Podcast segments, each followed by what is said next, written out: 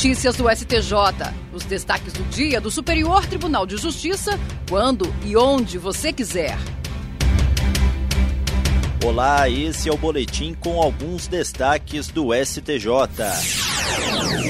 A primeira sessão do Superior Tribunal de Justiça decidiu que a validade das multas administrativas por infração ambiental previstas na Lei 9605 de 1998 não dependem da prévia aplicação da penalidade de advertência. A relatora ministra Regina Helena Costa observou que a Lei 9605 de 1998, que dispõe sobre as sanções penais e administrativas derivadas de condutas e atividades lesivas ao meio ambiente, não estabeleceu nenhuma ordem hierárquica entre as penalidades administrativas por descumprimento da legislação ambiental. Para ela, não há nenhuma previsão legal expressa que condicione a validade da aplicação da pena de multa ao infrator ambiental à prévia imposição da penalidade de advertência. Na avaliação da ministra, a aplicação direta de multa nos casos mais graves incentiva o cumprimento voluntário das leis e dos regulamentos ambientais pois a punição financeira é mais eficaz para desencorajar a prática de novas agressões ao meio ambiente. Regina Helena Costa explicou ainda que a advertência tem o papel de sancionar apenas as transgressões administrativas menos lesivas ao meio ambiente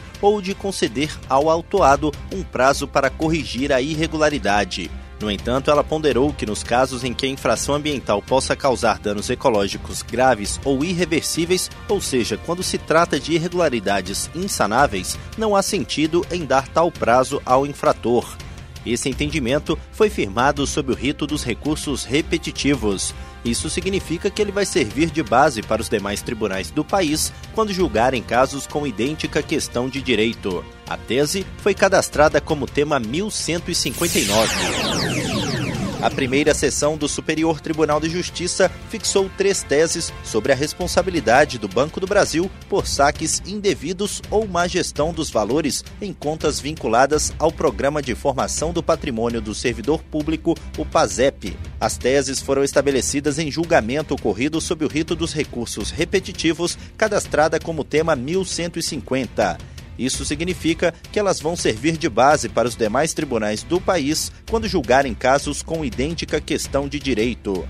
A primeira delas diz que o Banco do Brasil possui legitimidade passiva para figurar no polo passivo de demanda, na qual se discute eventual falha na prestação do serviço quanto à conta vinculada ao PASEP, saques indevidos e desfalques, além da ausência de aplicação dos rendimentos estabelecidas pelo Conselho Diretor do referido programa. A segunda prevê que a pretensão ao ressarcimento dos danos havidos em razão dos desfalques em conta individual vinculada ao PASEP se submete ao prazo prescricional decenal previsto pelo artigo 205 do Código Civil.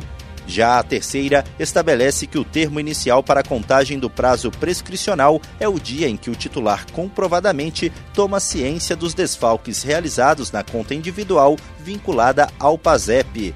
O relator, ministro Herman Benjamin, lembrou que o STJ possui orientação segundo a qual, em ações judiciais nas quais se pleiteia a recomposição do saldo existente em conta vinculada ao PASEP, a União deve figurar no polo passivo. No entanto, o ministro esclareceu que a controvérsia não trata de índices equivocados de responsabilidade do conselho gestor do fundo, mas de responsabilidade decorrente da má gestão do banco, derivada de saques indevidos ou de não aplicação dos índices de juros e correção monetária na conta do PASEP, havendo, portanto, legitimidade passiva do Banco do Brasil.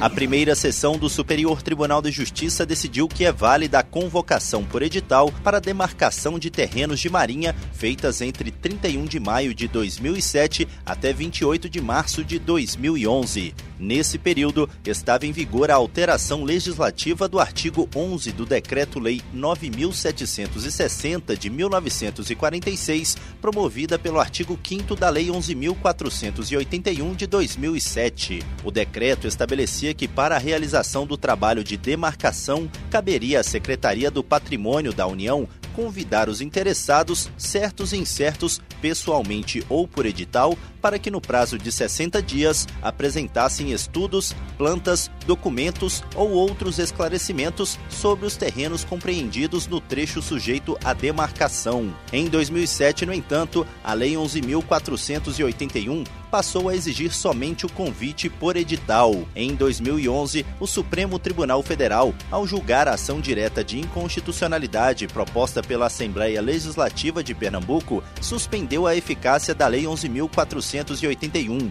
A ADI, no entanto, acabou extinta por perda de objeto após a edição da Lei 13.139 de 2015, que voltou a exigir o convite pessoal.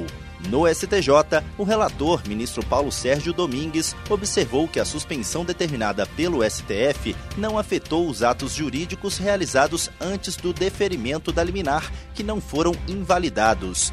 Por isso, Domingues explicou que o dia 28 de março de 2011 deve ser considerado o marco final da eficácia do artigo 5 da Lei 11.481, pois foi nessa data que ocorreu a publicação da ata da sessão de julgamento da medida cautelar no STF. Na avaliação do ministro, não há motivos para invalidar os procedimentos de demarcação de terrenos de marinha ocorridos nesse período. Essa tese foi fixada pelo colegiado em julgamento ocorrido sob o rito dos recursos repetitivos. Isso significa que ela servirá de base para os demais tribunais do país quando julgarem casos semelhantes. A questão foi cadastrada como tema 1199.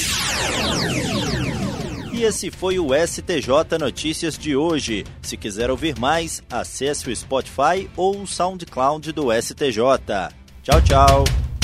Notícias do STJ, uma produção da Secretaria de Comunicação Social do Superior Tribunal de Justiça.